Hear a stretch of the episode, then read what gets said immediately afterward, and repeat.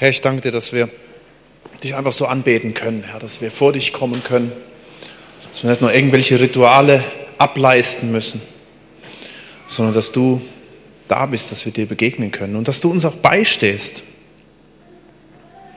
Auch in Krisenzeiten, in guten Zeiten, aber auch in Krisenzeiten, dass du uns begleitest, Herr. Und ich bitte dich, dass wir jetzt einfach auch zusammen, indem wir uns dein Wort anschauen, zusammen echt auch ermutigt werden, vorwärts zu gehen, miteinander unterwegs zu sein. Amen. Ja, ich wollte euch, wie gesagt, das Thema war ja schon gegeben, Krisenzeiten mit Umgang damit.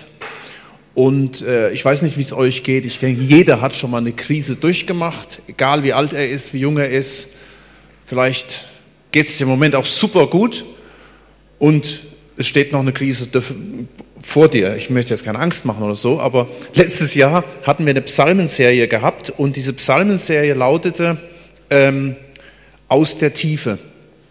Und ich hätte nie gedacht, dass das eine der stärksten Prophylaxen oder auch Predigten sein werden, die mir persönlich helfen werden, in meiner schwersten Zeit eigentlich meines Lebens durchzukommen.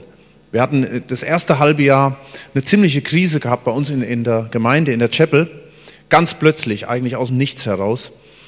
Und ähm, was mir persönlich dann auch sehr, sehr nahe gegangen ist, bis tief in meine Identität. Das hat richtig in, in, mir geschüttelt, ja, bis in meine Familie rein und so weiter.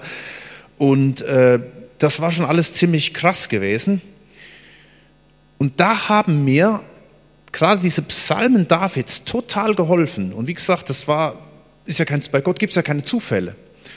Dass genau diese Dinge, die mich ein Jahr vorher angesprochen haben, und wir kennen ja das Leben Davids. Davids ist durch einige Krisen durchmarschiert und er hat auch einige richtig starke Psalmen geschrieben. Und er hat da drin auch Dinge gesagt, die man eigentlich als Christ nicht sagt. Ja, wir, wir hören uns jetzt mal Psalm an und ich möchte euch wirklich einladen, euch darauf einzustellen. Psalm 59, der ist ähm, aus der szenischen Hörbibel. Ich weiß nicht, wer die von euch kennt. Hörbibel ist übrigens eine ganz tolle Sache, wenn man im Stau steht in Stuttgart, einfach Bibel hören, ja.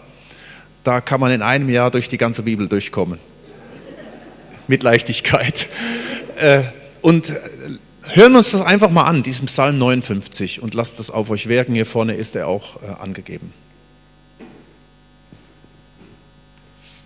Errette mich, mein Gott, von meinen Feinden und schütze mich vor meinen Widersachern. Errette mich von den Übeltätern und hilf mir von den Blutgierigen. Denn siehe, Herr, sie lauern mir auf. Starke rotten sich wider mich zusammen, ohne meine Schuld und Missetat. Ich habe nichts verschuldet. Sie aber laufen herzu und machen sich bereit. Erwache, komm herbei und sieh darein. Du, Herr, Gott Sebaoth, Gott Israels, wache auf und suche heim alle Völker. Sei keinem von ihnen gnädig, die so verwegene Übeltäter sind. Jeden Abend kommen sie wieder, heulen wie die Hunde und laufen in der Stadt umher. Siehe, sie geifern mit ihrem Maul. Schwerter sind auf ihren Lippen. Wer sollte es hören? Aber du, Herr, wirst ihrer lachen und aller Völker spotten. Meine, Meine Stärke, Stärke, zu dir will ich mich halten, denn Gott ist mein Schutz. Gott erzeigt mir reichlich seine Güte. Gott lässt mich auf meine Feinde herabsehen.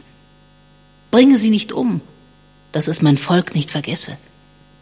Zerstreue sie aber mit deiner Macht, Herr, unser Schild, und stoß sie hinunter.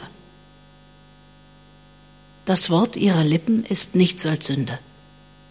Darum sollen sie sich fangen in ihrer Hoffart mit all ihren Flüchen und Lügen. Vertilge sie ohne alle Gnade, vertilge sie, dass sie nicht mehr da sind. Lass sie inne werden, dass Gott Herrscher ist in Jakob, bis an die Enden der Erde. Jeden Abend kommen sie wieder, heulen wie die Hunde und laufen in der Stadt umher. Sie laufen hin und her nach Speise und murren, wenn sie nicht satt werden. Ich aber will von deiner Macht singen und des Morgens rühmen deine Güte. Denn du bist mir Schutz und Zuflucht in meiner Not. Meine Stärke. Dir will ich Lob singen, denn Gott ist mein Schutz, mein gnädiger Gott. Schon krasser Psalm, oder? Was da so alles drin steckt. Äh, die Situation, Vers 1, gucken wir uns nochmal an. Errette mich, mein Einfach nochmal. und schütze Genau, mich vor meinen weiter. Widersachern. Errette Ton, mich. Ton einfach runter machen und mal ein bisschen vorgehen. Nächste Folie. Weiter. Nochmal. Bis zum Vers 1. Einfach weitermachen. Gut, super, klasse. Also da in die Überschrift haben wir das, was, äh, was da passiert ist. Wir kennen, oder die meisten von euch, denke ich mal, sind Bibelkenner, wissen, was da mit Saul los war. Hier heißt es, als Saul sandte und sie äh, das Haus bewachten, um ihn zu töten. Saul, König Saul regierte in Israel und stand unter echt dämonischer Beeinflussung. Und Saul, äh, David wurde herbeigerufen. Wir kennen diese Story. Er spielte gut auf der Harfe und das beruhigte den Saul. Also äh, das war somit sein Arbeitgeber. Sind wir schon mittendrin in Krisen. Ich weiß nicht, was du für einen Arbeitgeber hast. Vielleicht hast du auch so einen Saul als Arbeitgeber oder einer, den du vor der Nase hast, du sagst, Mensch, der tickt einfach nicht richtig. Das ist so schwierig. Ich komme da so nicht mit zurecht. Und so ging es David über einen längeren Zeitraum. Eins kam zum anderen. David wurde sehr erfolgreich, sogar Heerführer in Sauls Armee und er bekam sogar die Tochter Sauls zur Frau und somit hatte er Saul zum Schwiegervater. Ja, könnte man auch, vielleicht hat der ein oder andere auch so einen Schwiegervater oder Schwiegereltern oder Familienangehörige, die es ihm nicht leicht machen. Und er war tatsächlich in so einer Lebenssituation drin, aber es blieb nicht dabei. Saul, David hatte sich arrangiert, aber Saul hatte so einen Hass auf ihn, vertrieb ihn vom Königshof, wollte ihn umbringen. Und er war ja König und er war König einer ganzen Nation und somit fühlte David irgendwo, ich habe die ganze Nation gegen mich. Das war die Ausgangssituation. Er spricht hier im Psalm von blutrünstigen Hunden, die die auf, die gegen ihn waren. So, so empfand er das. Also richtig, richtig übel. Und im Vers 2 heißt es da, bitte weiter, befreie mich von meinen Feinden, mein Gott, bring mich in Sicherheit vor denen, die sich gegen mich erheben. Ich sehe hier in diesem Vers einen Schlüssel. Das ist eigentlich die ganze Predigt, die wir hier im Vers 2 drin haben. Schaut mal, da redet ähm, David von meinen Feinden und mein Gott. Beides Mal sagt er meins, aber beides Mal meint es total was anderes. Ja, wenn du sagst mein Feind, dann heißt das, ist das was anderes, als wenn du zum Beispiel sagst mein Schatz oder mein Gott. Ja, beides Mal das gleiche Wort mein, aber einmal heißt das mein Feind, etwas, was mir gegenüber ist, das bin ich nicht, das steht mir gegenüber, mein Feind, meine Bedrohung, das ist dort, dort, ja. Und dann redet er, mein Gott. Ja, merkt ihr das? Mein Gott, der gehört mir. Und so geht dieser ganze Psalm durch und da steckt der Schlüssel bereits schon drin, wie wir mit Krisen umgehen können, als Menschen, die Gott haben. Die sagen können, Gott ist mein Gott, ich glaube an ihn. Und da äh, gehen wir jetzt mal so ein bisschen einfach speeden mal so durch diesen, durch diesen Psalm durch. Da heißt es im Vers 4, denn siehe, sie, also die Feinde, lauern auf meine Seele, starke greifen mich an, ohne mein Vergehen und ohne meine Sünde, Herr. Ohne meine Schuld meinerseits laufen sie an und gehen in Stellung. Wache auf mir entgegen und sie. Also er beschreibt jetzt diese Feinde und was das für ihn war. Sie greifen mich an. Sie bedrohen mich. David hat alles 200 Prozent richtig gemacht. Wenn, wenn Saul sagte, erfülle den Auftrag und äh, mach das und das, dann hat er es doppelt so gut gemacht. Aber er hat die Gunst nicht gefunden. Und er hat eigentlich auch gedacht, ich tue, und das tat er auch, hat 100 Prozent Gottes Wille getan. Und ich finde, besonders schwer ist es für uns, durch Krisen durchzugehen, wenn wir den Eindruck haben, Mensch, da hat Gott mich doch hingeführt. Oder vielleicht dieses Gefühl, ich habe doch eigentlich nichts falsch gemacht. Also ich habe vieles schon falsch gemacht in den letzten Jahren. Ich habe vieles in meiner Ehe falsch gemacht. Ich habe viele Dinge richtig versemmelt. Aber als wir in diese Krise reingerattert bin, wo ich plötzlich im Fokus stand, habe ich gesagt, ey, wie komme ich jetzt dazu? Ich habe den Eindruck gehabt, ich habe gar nichts falsch gemacht. Und ich finde, das ist umso schlimmer, wenn du vielleicht auf der Arbeit bist. Du betest jeden Tag dafür, dass es gut läuft, aber es wird nicht besser, es wird schlimmer. Oder in deiner Familie oder in einer Beziehung. Und da befindet äh, sich David jetzt. Und in so einer Situation sagt man dann auch gerne, Gott, warum lässt du das zu? Warum lässt du diese Krise zu? Ich habe doch alles richtig gemacht. David hätte Grund gehabt, die Frage zu stellen, aber in Vers 6 sagt er, bitte mal den nächsten Vers, und du, Gott, Herr, und du, Herr, Gott der Herrscher, Gott Israels, erwache heimzusuchen alle Nationen. Er wendet sich an Gott und sagt, Gott, handel du. Er redet übrigens Gott hier dreimal an. Er sagt einmal Herr, also da steht Yahweh, äh, ich bin der Ich Bin, ist ja der Eigenname Gottes, dann Gott der Herrscher und Gott Israels. Erwache heimzusuchen alle Nationen. Interessant, dass er hier davon spricht, Gott der Herrscher. Er, David, hatte selbst mal Herrscher gehabt. Er hatte die Armee unter sich gehabt, eine große Armee. Diese Armee stand ihm jetzt feindlich gegenüber, weil das war jetzt Sauls Armee. Und nun sagt er, da steht eine ganze Nation gegen mich. Er war der Todfeind Israels gewesen.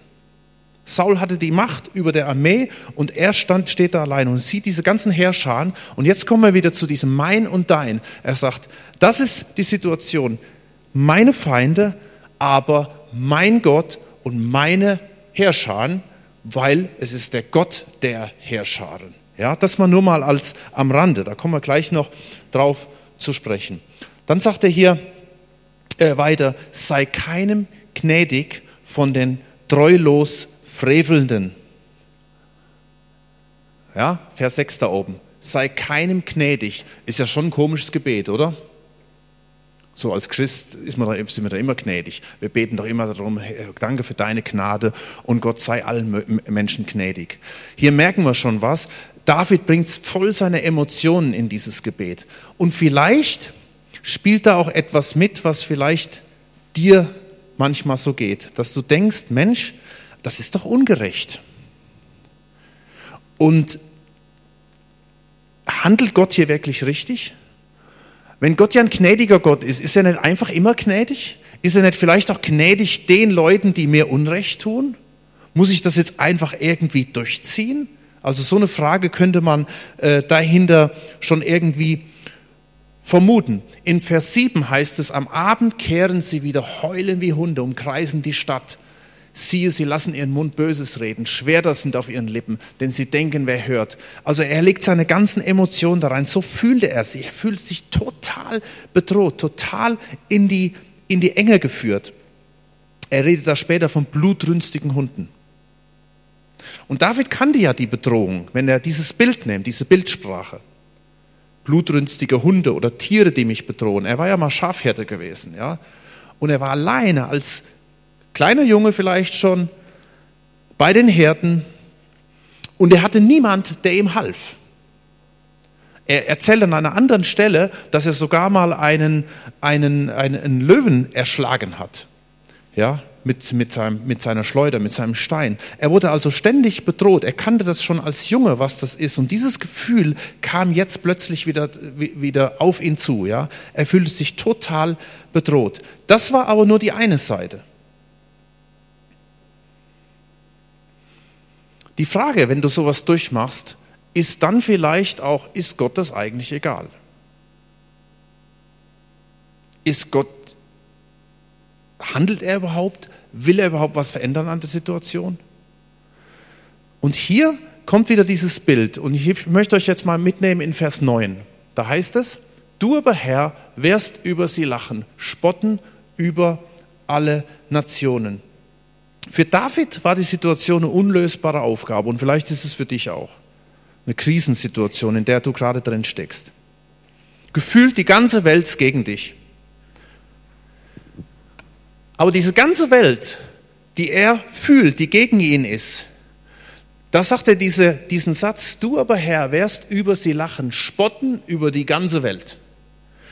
Ihm wird plötzlich bewusst, für Gott ist das, was für mich eine unendliche Bedrohung ist, eigentlich, eigentlich ein Witz. Er lacht und spottet über den Feind, weil er ist viel mächtiger, er ist viel größer. Und dieses Bewusstsein ist jetzt wieder da und deswegen sagt er im Vers 10 und jetzt wieder dieses Bild, ja, hier ist der Feind, dieser übermächtige Feind, hier ist der kleine David. Wir erinnern vielleicht uns auch an die Geschichte David und Goliath, der kleine David, der Riesen Goliath. Und hier ist der kleine David, dort ist der übermächtige Feind. Und in Vers 10 bringt er zum Ausdruck, was Fakten ist, die Faktenlage. Er sagt, meine Stärke das ist meine Stärke. Du bist in mir. Auf dich will ich achten, denn Gott ist meine Festung. Gott, du bist meine Festung. Das ist wie eine Festung, die ist um mich herum. Mir kann eigentlich gar niemand schaden. Und du bist mein gnädiger Gott. Und das hilft uns auch, dieses, dieses gnädiger Gott. In den letzten Monaten ist mir das so deutlich geworden. Gnade heißt ja eigentlich unverdient. Normalerweise, wenn wir in einer Krise drin sind, wir sind ja nie ganz unschuldig. Wir sind ja Menschen. Aber wenn uns dann der Gedanke kommt, hm, vielleicht will Gott mir ja einen auswischen. Das tut aber Gott nicht. Hier steht, mein gnädiger Gott er verlässt sich voll auf die Gnade Gottes und er sagt, Gott, du bist mein gnädiger Gott, du stehst zu mir, du hast mir vergeben, du hast mich angenommen, du stehst auf meiner Seite und du wirst mir zuvorkommen. Gott wird mich herabsehen lassen auf meine Feinde. Also Gott wird dafür sorgen, dass dieses Bild, was im Moment ist, kleiner David, übermächtiger Feind und ich sehe diesen Riesenberg und Gott wird es machen, dass ich eines Tages auf dieses Problem runterschauen kann. Das ist was Prophetisches, das ist für uns alle. Das ist Gott. Also, das ist eine Perspektive, glaube ich, und das ist mein Wunsch, dass Gott in uns, während ich diese, diese Worte hier weitergebe, in uns diese Perspektive ähm, entwickelt. Dass wir sehen können, egal wie groß die Not ist, hier gibt es einmal mein Gott und hier gibt es mein Feind. Und dieses dieses Bewusstsein löst in David die Begeisterung aus. Und wenn ihr mal weiterlest bis zum Schluss, dann heißt es im Vers, im Vers äh, 17 am Schluss, ich aber will singen von deiner Stärke und am Morgen jubeln preisen deine Gnade. Denn du bist mir eine Festung gewesen. Interessanterweise sagt er gewesen, obwohl er noch mittendrin steckt in, in dem Schlamassel. Eine Zuflucht am Tag meiner Not. Und dann wieder, meine Stärke, dir will ich spielen, denn Gott ist meine Festung und er ist der Gott meiner Gnade. Also hier wird das nochmal ähm, wiederholt. Und ich möchte dich ermutigen, auf dieser Grundlage dein Leben zu leben. Auf dieser Grundlage. Wenn du sagen kannst, jawohl, Gott ist mein Gott, weil ich glaube an ihn. Ich habe mein Vertrauen in ihn gesetzt. Ich glaube, ich weiß, dass ich Sünder bin, aber ich habe Vergebung bekommen durch Jesus, was er für mich getan hat am Kreuz. Und er hat mir vergeben und er hat ausgesprochen, es ist vollbracht. Und er hat gesagt, ich lebe jetzt in dir. Christus lebt in mir. Und ich darf wissen, er ist mein Gott. Er ist in mir drin. Er ist da. Eine neue Perspektive.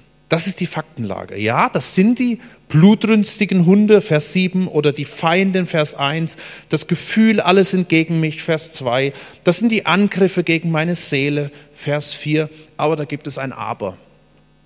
Aber ist ja normal immer etwas, was, was eher negativ ist, oder?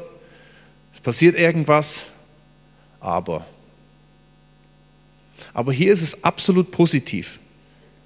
Schau mal, in Vers 9, geht mal eins weiter. Du aber Herr. Diese ganzen Bedrohungen, das ganze Zeugs, das ganze Theater, alles, was du erlebst, wo du gerade durchgehst, die Ängste, die Sorgen, Zukunftsängste oder was auch immer. Wir kennen das, Riesenberge und das merkt ihr, es gibt immer ein Du aber Herr.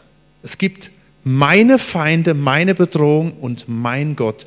Und hier zählen wir nochmal auf, diese Punkte. Du aber, Herr, bist Herr. Gott sagt, ich bin, das ist sein Name, ich bin der ich bin, ich bin, ich, ich kenne das, ich stehe darüber. Ich bin der Gott der Herrscher. Egal wie groß deine Herrscher sind, egal wie groß deine Bedrohung ist, Gott ist immer größer. Gott ist immer größer. Das ist so, so krass, ja. Und er ist der Gott Israels und damit, wenn wir das übertragen, er ist auch mein Gott. Und wenn es heißt, er lacht über sie, es heißt, das bedeutet nicht, er lacht darüber, dass ich wegen so einer Pillepalle darum mache. Darüber lacht er nicht. Er lacht, er spottet über den Feind, wenn der Feind sagt, ich bin aber stärker. Er spottet, er lacht über diese Lügen, die da sind, die mir einreden wollen. Das schaffst du nicht, das geht nicht. Dass er sagt, hey, ich, ich, kenne, ich kenne mein Kind und ich beschütze ihn. Ihr Feinde, ihr könnt machen und tun, was ihr wollt. Ihr werdet ihn nicht überwinden. Und Vers 11, du aber Herr bist mein gnädiger Gott. Und das müssen wir auch immer wieder wissen, ja, wenn wir vielleicht auch verschuldeten Krisen reinstolpern. In dem Moment, wo ich zu Jesus zurückgehe, das sehen wir am David. David hat ja so viel Dreck auch am Stecken gehabt. Ich meine, er hat Dinge getan, der wäre heutzutage völlig disqualifiziert für den Dienst. Ehebruch, Mord und was weiß ich auch immer. Aber er war ein Mann nach dem Herzen Gottes, weil er um den gnädigen Gott wusste. Er ist immer wieder zurückgekommen zu diesem Gott. Und weil er immer wieder zurückgekommen ist zu ihm und immer wieder gesagt hat, hat du bist mein Gott, du bist mein gnädiger Gott stand Gott auf seiner Seite und hat ihn aus dem Schlamassel rausgeholt. Das ist das eine Du aber. Du aber Herr bist, und da gibt es noch ein zweites Du aber, das finden wir im Vers 17. Ich aber. Also du aber und dann kommt das Ich aber. Das eine ist die Faktenlage, die ist da. Mein Gott, meine Feinde. Entscheidend ist aber jetzt, dass ich das in die Hand nehme und was damit mache. Wir haben eben, wir haben eben ähm, diese, diese Lobpreiszeit gehabt und haben in einem Lied gesungen, und steht uns Gott zur Seite, was kann uns jemals hindern? Und steht uns Gott zur Seite, wer kann uns jemals widerstehen? Ist doch Hammer, oder? Nur was bringt das, wenn wir das nur singen und nicht umsetzen und nicht glauben, nicht daran festhalten, dann bringt das überhaupt nichts. Wir haben so viele Fakten, wir haben das Wort Gottes hier schwarz auf weiß, da steht so vieles drin, aber wenn wir das nicht greifen und sagen, so, und das nehme ich jetzt für mich in Anspruch, das ist, das ist mein Wort Gottes, das hat Gott mir gegeben. Versteht ihr? Da wird's greifbar. Wenn du morgens auf die Arbeit fährst, ja, ich habe eben von der Hörbibel erzählt, und einfach zu sagen, du, du, du, du, du hast einen Eindruck, ich fahre in die Höhle des Löwen. Und du hörst Wort Gottes und sagst, und Gott, das nehme ich jetzt für mich in Anspruch, weil das ist das, was du mir gegeben hast. Das ist die Faktenlage, nicht die Bedrohung, nicht die Gefühle. Ich aber will singen und jubeln in dieser Situation. Ich lasse mich nicht drin ziehen. Ich aber will spielen also das heißt, Spielen ist ja etwas Aktives. Ich zeige mit meinen Handlungen, dass das, was ich theoretisch glaube, was ich jetzt hier höre, dass ich das auch morgen im Alltag umsetze, dass ich daran festhalte. Wer von euch kennt den großen Katechismus? Als jetzt habe ich gedacht, es gingen alle Hände hoch. Okay. Aber ich habe es schon fast befürchtet. Da steht drin, und da lese ich euch mal was raus vor, aus dem großen Katechismus von Martin Luther. Da gab es keine Hilfe, da gab es keinen Rat und Trost, bis sich dieser ein und ewige Sohn Gottes unseres Jammers und Elends aus grundloser Güte erbarmte und vom Himmel kam, uns zu helfen. So sind nun jene Tyrannen und Zwingherren alle vertrieben an ihrer Stelle ist Jesus Christus getreten, der Herr des Lebens und der Gerechtigkeit, der Herr über alles Gute und alle Seligkeit. Er hat uns arme, verlorene Menschen aus dem Rachen der Hölle gerissen und befreit und hat uns die Huld und Gnade des Vaters wieder zurückgebracht. Er hat uns als sein Eigentum unter seinen Schutz und Schirm genommen, um uns durch seine Gerechtigkeit Weisheit und Macht, Leben und Seligkeit zu geben oder zu regieren. Das ist doch krass, oder? Das hat Martin Luther geschrieben. Und das setzt das genau um. Psalm 59, am Schopf zu greifen und zu sagen, jawohl, und das stimmt. Und das gilt für meine Situation, da wo ich drin stehe. Die Verzweiflung ist umso größer, je mehr, wie ich die äh, Krise bewerte. Das ist ganz entscheidend. Aber das Bewerten braucht natürlich Zeit.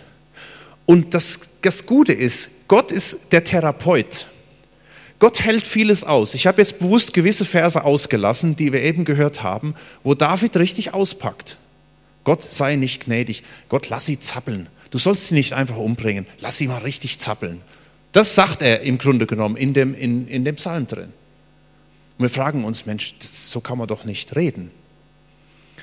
Aber wir haben ganz oft im Psalmen drin, dass David oder dass die Psalmschreiber einfach ihr Herz ausschütten. Und das dürfen wir auch. Gott hält das aus. Wir dürfen bei Gott unser Herz ausschütten. Zu Gott hinkommen. Auch gegen eine theologische Korrektness, ja. Einfach zu Gott hin, zu ihm schreien. Und während wir unser Herz bei ihm ausschütten, da entwickelt sich was. Und so kann auch die Krise zu, zu einer zutiefst produktiven Zeit werden. Äh, ein Zitat von Max Frisch habe ich euch mitgebracht. Eine Krise kann ein produktiver Zustand sein. Bitte eins weiter. Eine Krise kann ein produktiver Zustand sein. Man muss ihm nur den Beigeschmack der Katastrophen nehmen. Krisen kommen vor. Krisen sind aber nicht Katastrophen sondern sie können immer auch eine Chance sein. Alle Dinge dienen denen zum Besten, die nach Gottes Vorsatz berufen sind. John Piper sagt Folgendes. Wenn, kein Hirten, Hirten, wenn keine Hirtenkönige jemals von wilden und blutrünstigen Mobs umringt gewesen wären, wenn keine jungen Missionare jemals enthauptet wären, wenn keine Pastoren gehasst und aus ihren Kirchen getrieben worden wären, wenn keine Nationen immer am Rande der Unterdrückung gewankt wären, wenn keine Töchter jemals ertrunken wären auf hoher See, wäre das Liederbuch der Bibel und die Hymnen der Kirche sehr dünn und der Gesang der Gemeinde würden nicht mal den Boden unseres Herzens erreichen. Krasse Aussage, aber da muss man echt mal drüber nachsinnen. Wie oft waren es gerade die Katastrophen, die Krisenzeiten, die etwas Neues gewirkt haben. Und vielleicht hat John Piper gerade bei dieser Zeile mit den Töchtern an ähm, eine Begebenheit gedacht, die ich euch noch am Ende kurz vorstellen möchte. Und vielleicht kennt ihr die Geschichte von Horatio Spafford. Horatio Spafford nochmal zurück. Okay, ist, lass stehen, ist gut. Äh, dazu habe ich euch ein Lied mitgebracht, das läuft im Hintergrund. Sollte im Hintergrund laufen. Vielleicht ein bisschen leiser. Horatio Spafford war erfolgreicher Jurist und Geschäftsmann in Chicago, Anfang 19. Jahrhunderts. Er hatte Geld, er hatte Erfolg, er hatte eine tolle Familie und war vorbildlicher Christ. Dann kam das Chicago-Feuer. Einige haben davon gehört und seine ganze Besitz, alles brannte nieder. Damals gab es noch nicht diese Versicherungen, die wir kennen. Und es war alles kaputt. Und er war so fertig gewesen und suchte Trost. Jemand hatte ihm eine Überfahrt gezahlt, dass er Moody begleiten konnte, der in, in England evangelisierte. Und äh, sie sollten als Familie darüber gehen. Und er wurde kurzfristig krank und konnte nicht mit dem Schiff rüber. Also ging seine Frau mit den vier Töchtern aufs Schiff und während sie unterwegs waren, kam das Schiff in einen, in einen ähm, Sturm, wurde gerammt und seine vier Mädels kamen alle vier ums Leben. Seine Frau wurde von Matrosen bewusstlos aus dem Wasser gezogen und überlebte. Horatio bekam die Nachricht, nahm das nächste Schiff nach England, um seiner Frau beizustehen. Und dort hatte er ganz viel Zeit im Schiff in langen Nächten. Und dort schrieb er auf der Fahrt ein Lied, was eines der bekannten Kirchenlieder Amerikas wurde. Bitte eins weiter mal. Ich habe euch dieses Lied mitgebracht. Dort heißt es in dem Lied,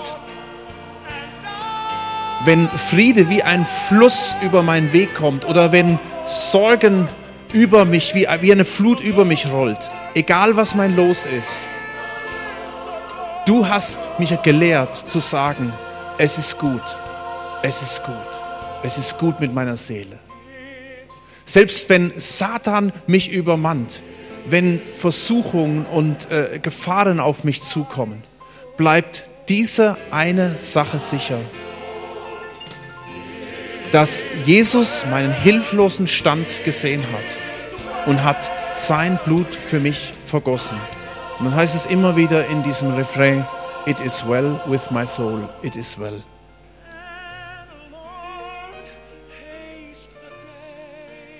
Und das finde ich ein ganz, ganz starkes Beispiel. Auch hier, dieses Lied, das hat so viele Menschen getröstet und kam in dieser Not, ist das entstanden.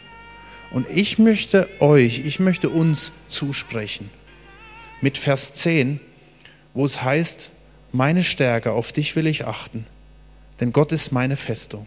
Mein gnädiger Gott wird mir zuvorkommen. Wenn David so selbstbewusst sein konnte, dann kannst du das auch. Luther hat mal gesagt, was kratzt die deutsche Eiche, wenn sich eine Sau daran reibt? Ja? Und das wollte er damit zum Ausdruck bringen. Hey, diese Eiche, dieser Baum, der steht. Und egal was passiert, es ist immer nur der Teufel, es sind immer nur die Feinde. Aber Tatsache ist, da ist dieser Gott, er ist dein Gott. Und da ist diese Festung, die ist um dich rum. Und dieser Halt. Und wenn wir den Namen ausrufen, immer wieder neu, dann begleitet er uns. Zum Schluss ein Vers aus Römer 8, Vers 31. Was sollen wir nun hierzu sagen? Ist Gott für uns? Wer kann gegen uns sein? Der doch seinen eigenen Sohn nicht verschont hat, sondern er hat ihn für uns alle dahingegeben. Wie soll der uns mit ihm nicht alles schenken? Lass uns aufstehen, wir beten mal zusammen.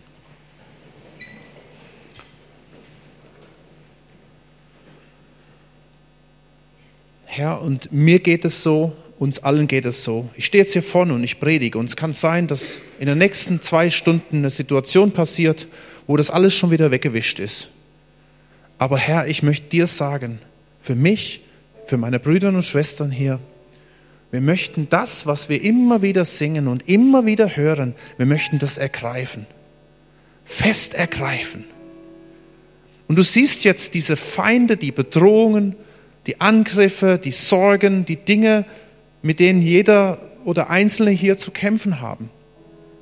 Und ich danke dir, dass eins gilt. Mein Gott, mein gnädiger Gott, meine Stärke, meine Festung, das steht. Und egal wie groß die Sachen sind, im Angesicht von dir werden diese Sachen klein. Und wir wollen uns an dir festhalten, Jesus. Und einfach auch dir zusingen, it is well with my soul, it is well. Und ich danke dir, dass dein Name über allen Namen ist. Und wenn wir deinen Namen ausrufen, den Namen Jesus, im Namen Jesu liegen verborgen, liegt verborgen alles, das ganze Potenzial, alle Kraft, alle Macht. Und ich danke dir, dass du jedes Einzelne hier siehst, jeden Einzelnen in seiner Situation und ihm zurufen willst. Halte daran fest. Halte an mir fest. Sprich das aus. Mein Wort ist kraftvoll, lebendig. In Jesu Namen. Amen.